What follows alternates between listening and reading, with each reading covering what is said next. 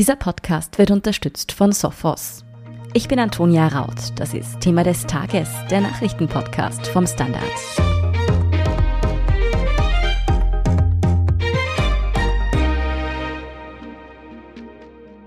Seit Wochen spitzt sich das ohnehin angespannte Verhältnis zwischen Russland und der Ukraine zu. Der russische Präsident Wladimir Putin ließ zuletzt rund 90.000 Soldaten an der Grenze zur Ukraine aufmarschieren. Angeblich für eine Übung, doch viele befürchten eine direkt bevorstehende Invasion. Doch wie wahrscheinlich ist diese wirklich und was würde sich Putin davon erhoffen? Das erklärt Russland-Korrespondent Andrei Balin. Er analysiert zudem das Verhalten der USA und Europas in der Krise und erklärt, wieso die grüne Energiewende der EU für die Ukraine langfristig ein Ausweg sein könnte. André, beginnen wir vielleicht mit der Ausgangslage. Worauf geht der Konflikt zwischen Ukraine und Russland denn eigentlich zurück? Wieso ist das Verhältnis zwischen diesen beiden Nachbarländern seit Jahren so angespannt? Das derzeitige Verhältnis beruht auf den Ereignissen von 2014, also den Protesten gegen den ukrainischen Präsidenten Viktor Janukowitsch, seiner Flucht und dem Machtwechsel in Kiew, den Moskau eben bis heute als vom Westen organisierten Putsch bezeichnet. Und der Kreml hat darauf mit der Annexion der Krim und der Unterstützung der prorussischen Separatisten im Donbassgebiet reagiert. Der Konflikt im Donbassgebiet schwelt bis heute und das ist klar, dass das Verhältnis der beiden Nachbarländer daher gespannt ist. Zuletzt spitzte sich die Lage zu, als der russische Präsident Wladimir Putin rund 90.000 Soldaten an die ukrainische Grenze schickte. Kam das überraschend und was steckt dahinter? Also die ersten Berichte über eine neue Truppenkonzentration sind bereits, wenn mich nicht alles täuscht, Anfang November aufgetaucht, also vor über einem Monat. Es sind auch nicht auf einmal 90.000 Soldaten dort aufmarschiert, sondern die Truppen wurden peu à peu verstärkt. Insofern ist es schwer von einem Überraschungsmoment zu sprechen. Eher vom langsamen Aufbau einer Drohkulisse. Groß erklärt hat der Kreml das Manöver nicht. Der Begriff Manöver oder Truppenübung ist immerhin schon ein Ansatz einer Erklärung, aber Einzelheiten dazu gibt es eben nicht. Kreml-Sprecher Dmitri Peskov hat eben nur gesagt, Russland hat das Recht, Truppen auf seinem Gebiet so zu verschieben, wie es ihm beliebt. Und Russland stelle keine Bedrohung für seine Nachbarn dar. Und wie schätzt du das ein? Will Putin hier wirklich nur üben oder wird womöglich doch eine Invasion vorbereitet? So nach dem Motto, der spielt doch bloß, oder wie? Mhm. Ich denke, es ist sicher mehr als nur eine Übung. Aber ich glaube auch nicht, dass eine militärische Invasion für die russische Führung tatsächlich das Wunschszenario ist. Putin ist natürlich pragmatisch und hat bei der Krim auch schon bewiesen, dass er bereit ist zuzugreifen, wenn etwas, wie man im Russischen sagt, schlecht liegt, also nicht nied- und nagelfest ist. Aber er versteht eben auch, dass der Preis immens hoch wäre. Anders gefragt, was hätte Russland derzeit überhaupt von einem Angriff auf die Ukraine? Objektiv gesehen wahrscheinlich wenig. Ich meine, militärisch ist Russland der Ukraine sicher überlegen. Moskauer Militärexperten dröhnen auch schon, dass, wenn Russland tatsächlich angreifen würde, die russischen Truppen in zwei Wochen in Kiew einmarschieren würden. Und dieses Szenario bei einem Stillhalten des Westens, wovon man in Moskau allerdings weitgehend überzeugt ist, könnte natürlich zumindest kurzfristig innenpolitisch Dividenden bringen. Also was bringt es, ja? Nichts bringt mehr Popularität als ein kleiner siegreicher Krieg. Doch das ist eben die Frage, auch in Moskau. Ist der Krieg eben klein und siegreich? Das wird bezweifelt, denn die Ukraine ist zwar schwächer, aber eben nicht wehrlos und Opfer kann Putin auch nicht gebrauchen. Mhm. Wenn es also für Russland hier nichts so direkt zu holen gibt, außer eben einen populären Sieg, der aber auch nicht ganz gewiss ist, welchen Zweck verfolgt Putin dann eigentlich? Also ich denke, es geht tatsächlich in erster Linie darum, eine Drohkulisse aufzubauen. Das habe ich schon mal gebraucht, das Wort. Und diese Drohkulisse ist nötig, um eben die eigene Verhandlungsposition zu stärken. Putin hat es ja auch schon geschafft, die Amis zu erschrecken und Biden zu diesem virtuellen Gipfel zu drängen. Und dort hat Russland seine Position so offen wie nie zuvor dargelegt. Also keine Erweiterung der NATO nach Osten, sonst gibt es Krieg in der Ukraine. Abgesehen von den machtpolitischen Aspekten, welche Rolle spielt denn die Wirtschaft in diesem Konflikt? Immerhin drohte Präsident Biden Putin ja auch schon mit schwerwiegenden wirtschaftlichen Folgen für Russland. Natürlich spielen wirtschaftliche Folgen auch eine Rolle, Aber die Konsequenzen, beispielsweise eine Abschaltung vom Bankensystem SWIFT, sind nicht mehr so verheerend, wie sie zum Beispiel 2014 für Russland noch gewesen wären. Moskau hat inzwischen Ersatzsysteme aufgebaut, auch die Abhängigkeit von Visa und Mastercard deutlich gesenkt.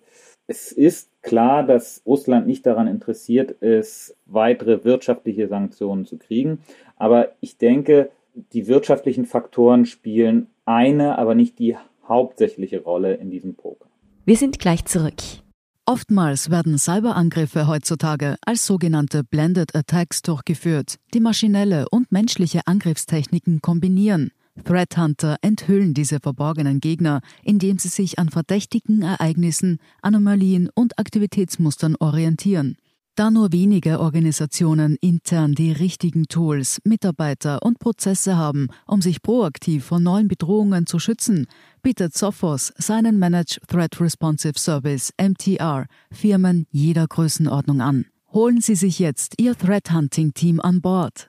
Mehr Infos unter www.sophos.de/mtr. Du hast bereits das virtuelle Krisentreffen zwischen dem US-Präsidenten Joe Biden und dem russischen Präsidenten Wladimir Putin angesprochen. Was kam dabei denn dann eigentlich raus? Herausgekommen ist, dass beide im Dialog bleiben. Putin hat es geschafft, die NATO-Osterweiterung oder vielmehr seine Ablehnung einer solchen in Washington hörbar zu machen. Aber man muss ja auch zugeben, dass das Weiße Haus bisweilen sehr taub gegenüber russischen Sicherheitsbedenken ist. Das betrifft eben nicht nur die NATO-Erweiterung, sondern auch die Stationierung eines Raketenschilds in Osteuropa, gegen den Russland seit fast 20 Jahren Sturm läuft, weil es das Rüstungsgleichgewicht in Gefahr sieht. Und das ist der positive Faktum aus russischer Sicht, dass man das geschafft hat, dass das in Washington jetzt gehört wurde. Ebenfalls herausgekommen ist, und das ist ein positives Ergebnis auf beiden Seiten, dass mit dem Gespräch wohl vorläufig eine weitere Eskalation der Ukraine-Krise ausgeschlossen wird. Aber man muss sehen, wie lange der Effekt hält. Das kommt eben jetzt auch darauf an, wie die weitergehenden Gespräche verlaufen diese Dynamik, dass sich Russland und die USA zu einem Gespräch treffen und dabei sozusagen über das Schicksal Europas verhandeln, während doch beide ihre eigenen Machtinteressen vorwiegend im Hinterkopf haben, hat viele an kalte Kriegsszenarien erinnert, beziehungsweise wurde in diese Richtung kommentiert. Ist denn da was dran oder ist es doch etwas weit hergeholt? Naja, es ist schon ein bisschen was dran, dass die Europäer nicht am Tisch sitzen, auch wenn Biden natürlich anschließend sowohl mit Zelensky gesprochen hat, als auch mit Boris Johnson, mit Emmanuel Macron und Angela Merkel, die da noch Kanzlerin in Deutschland war. Aber es liegt eben auch daran, dass der Normandie-Vierer, der vorher mit der Lösung der Ukraine-Krise beschäftigt war und dem neben Russland und der Ukraine eben auch Frankreich und Deutschland angehören, den Donbass-Konflikt bisher nicht lösen konnte. Da müssen sich die Europäer also auch so ein bisschen an die eigene Nase fassen, dass sie Zuschauer sind, weil sie es selber eben nicht geschafft haben, den Friedensprozess so zu forcieren, dass dort Fortschritte zu erkennen sind. Wie gefährlich ist das Aufflammen dieses Konflikts denn eigentlich für Europa und vor allem auch die Staaten in der Region? Also für Europa ist das natürlich generell schlecht. Ein Krieg auf dem Kontinent gefährdet die Wirtschaft, sorgt für soziale Spannungen, also weitere Flüchtlingsströme sind dann garantiert und es birgt natürlich auch die Gefahr eines Übergreifens. Auch wenn wir nicht das Horrorszenario uns ausmalen, also den wirklichen Krieg, den großen Krieg, bedeutet das Aufflammen des Konflikts im Donbass, der vor sich hinschwelt und immer wieder befeuert wird durch neue Gefechte und kleinere Eskalationen. Er bedeutet eben auch, dass es keine Entspannung im Ost-West-Verhältnis gibt. Im Gegenteil, dass dieser eiserne Vorhang, den wir eigentlich öffnen wollten, dass der so langsam wieder zugeht. Und das ist natürlich insgesamt für Europa schlecht. Dürfte diese Situation an der ukrainischen Grenze auch beim morgigen EU-Treffen eine große Rolle spielen?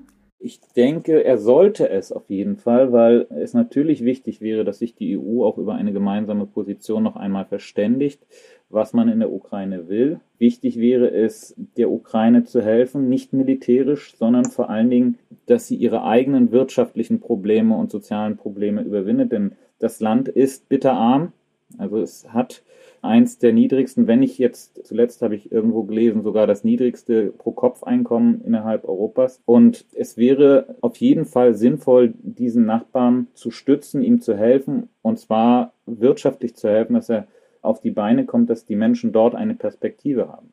Was wäre denn möglicherweise ein kluger Schritt, um die Spannung in dieser Region ein wenig zu lösen? Ich weiß nicht, ob es ein kluger Schritt wäre. Also sicher wäre, es ist schon angedacht und es wäre auf jeden Fall gut, die Ukraine zu einem Energiepartner der Europäer aufzubauen, im Sinne von einer Wasserstoffpartnerschaft zum Beispiel. Die könnte eben Perspektive haben, auch auf lange Sicht, wenn es eben nicht mehr um diese traditionellen Rohstoffe wie Öl und Gas geht, sondern um eine in der Energie- und Klimawende nötige Gewinnung von eben alternativen und nachhaltigen Rohstoffen und Energien. Und da könnte die Ukraine eine gute Rolle spielen. Dabei könnte man ihr helfen, einen neuen Wirtschaftsfaktor oder Wirtschaftszweig aufzubauen, der dazu beiträgt, dass es dem Land besser geht. Und es könnte sich auch als Partnerschaft für die Europäer rentieren, die dort einen Partner vor Ort haben, sagen wir mal so, wo denn die Energie nicht so weit importiert werden muss, sei es aus Afrika oder so. Eine Zusammenarbeit in Sachen erneuerbarer Energien zwischen EU und Ukraine wäre also langfristig ein interessanter Ansatz. Vielen Dank für diesen Überblick, André Ballin. Ja, danke. Wir sind gleich zurück. Oftmals werden Cyberangriffe heutzutage als sogenannte Blended Attacks durchgeführt, die maschinelle und menschliche Angriffstechniken kombinieren. Threat Hunter enthüllen diese verborgenen Gegner, indem sie sich an verdächtigen Ereignissen, Anomalien und Aktivitätsmustern orientieren. Da nur wenige Organisationen intern die richtigen Tools, Mitarbeiter und Prozesse haben, um sich proaktiv vor neuen Bedrohungen zu schützen, bietet Sophos seinen Managed Threat Responsive Service MTR Firmen jeder Größenordnung an. Holen Sie sich jetzt Ihr Threat Hunting Team an Bord. Mehr Infos unter www.sophos.de/mtr. Und hier ist, was Sie heute sonst noch wissen müssen. Erstens. Gesundheitsminister Wolfgang Mückstein von den Grünen informierte heute Dienstag in einer Pressekonferenz über den neuesten Stand rund um die Corona-Variante Omikron in Österreich. Bisher gebe es 59 bestätigte Fälle im Land, zehn davon seien auch schon sequenziert worden. Mückstein betonte in seiner Rede, dass Österreich der Lockdown im Umgang mit der sehr wahrscheinlich deutlich ansteckenderen Omikron-Variante zugutekommen dürfte. Dennoch deutet derzeit vieles darauf hin, dass nur die dritte Impfung oder Genesung zusätzlich zusätzlich zum Impfschutz ausreichenden Infektionsschutz bieten dürfte. Deshalb lautete Mücksteins Appell heute, bis Weihnachten sollten sich möglichst viele Österreicherinnen und Österreicher noch den dritten Stich abholen. Zweitens, der Ehemann der belarussischen Oppositionsführerin Svetlana Tichanowskaja, Sergei Tichanowski, ist in seiner Heimat zu 18 Jahren Haft verurteilt worden. Der 43-jährige Blogger müsse wegen Vorbereitung und Organisation von Massenaufständen unter besonders harten Haftbedingungen ins Straflager. Das meldete heute Dienstag die staatliche belarussische Nachrichtenagentur unter Berufung auf das Gericht der Stadt Gomel. Tichanowskaja hatte das Urteil gegen ihren Mann, das im Gefängnis unter Ausschluss der Öffentlichkeit verlesen wurde, bereits zuvor als rechtswidrig bezeichnet. Im Vorfeld hatte es geheißen, dass Tichanowski 15 Jahre Haft drohen. Das Verfahren gegen den 43-Jährigen und fünf weitere Aktivisten fand seit Juni hinter verschlossenen Türen statt. Seine fünf Mitangeklagten wurden ebenfalls zu mehr als zehn Jahre langen Haftstrafen verurteilt. Und drittens, im Fall der beiden Flüchtlinge, die Ende Oktober tot in einem Klein-LKW in Siegendorf im Burgenland gefunden worden waren, ist der mutmaßliche Schlepper nun festgenommen worden. Ein 19-jähriger Lette wurde in seinem Heimatland gefasst, berichtete die Landespolizeidirektion Burgenland heute Dienstag. Er soll das Fahrzeug gelenkt haben und bei der Kontrolle durch Soldaten des Bundesheers geflüchtet sein.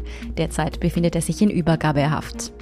Mehr dazu und alles weitere zum aktuellen Weltgeschehen finden Sie wie immer auf derstandard.at. Danke fürs Zuhören und all jenen, die uns auf Apple Podcasts oder Spotify folgen, uns eine nette Rezension geschrieben oder eine 5-Sterne-Bewertung hinterlassen haben. Und ein ganz besonders großes Dankeschön all jenen, die unsere Arbeit mit einem Standard-Abo oder einem Premium-Abo über Apple Podcasts unterstützen. Das hilft uns wirklich sehr, also gerne auch Freundinnen und Freunden weiterempfehlen.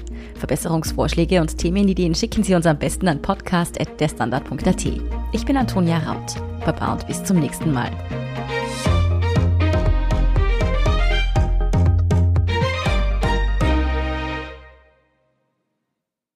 Oftmals werden Cyberangriffe heutzutage als sogenannte Blended Attacks durchgeführt, die maschinelle und menschliche Angriffstechniken kombinieren. Threat Hunter enthüllen diese verborgenen Gegner, indem sie sich an verdächtigen Ereignissen, Anomalien und Aktivitätsmustern orientieren. Da nur wenige Organisationen intern die richtigen Tools, Mitarbeiter und Prozesse haben, um sich proaktiv vor neuen Bedrohungen zu schützen, bietet Sophos seinen Managed Threat Responsive Service MTR Firmen jeder Größenordnung an. Holen Sie sich jetzt Ihr Threat Hunting Team an Bord.